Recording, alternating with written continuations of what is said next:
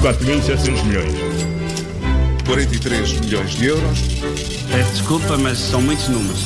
Paulo Ferreira e Miguel Cordeiro, hoje na Moeda de Troca falamos do Orçamento do Estado.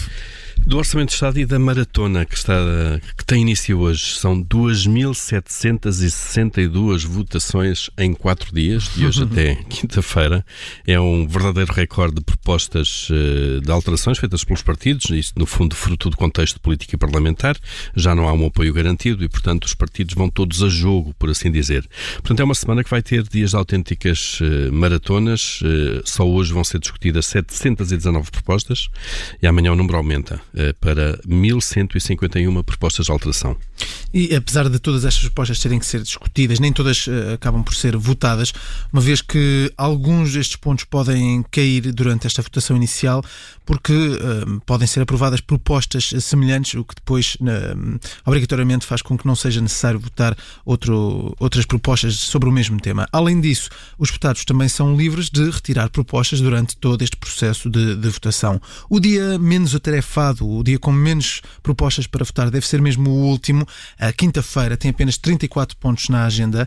Ainda assim, este é um dia de votos decisivos, é o dia em que o texto final deste documento do Orçamento do Estado, com as alterações discutidas e aprovadas nas especialidades, é este o dia em que vai a votação final global e que vai ditar a, aprovação ou a rejeição pelos partidos com, com assento na Assembleia da República. Para já, tudo indica que seja aprovado. O Bloco de Esquerda já prometeu a abstenção. Sim, esse, esse, esse mistério já, já quase não existe agora. Bom, mas há um que persiste, que é o tema que mais se tem falado nos últimos dias, que é o da, do IVA da eletricidade.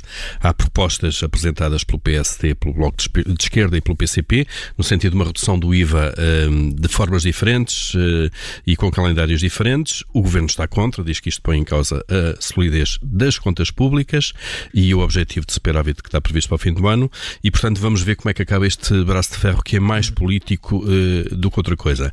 Uh, há uh, questões que também foram muito discutidas, mas já estão resolvidas. Uma é o aumento extraordinário das pensões, que afinal vai ser antecipado, isto é, aquele aumento de 10 euros garantido para os pensionistas que têm pensões mais baixas, que até cerca de 650 euros. Portanto, foi garantido pelo Governo ao PCP e ao Bloco que entra em vigor logo depois da entrada em vigor também do Orçamento de Estado, depois da aprovação.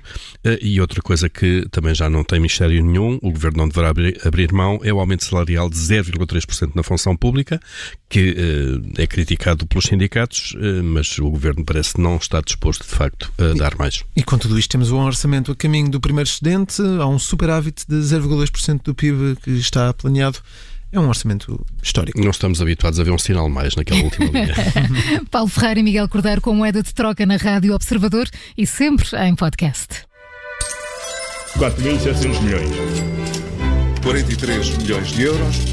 Peço desculpa, mas são muitos números.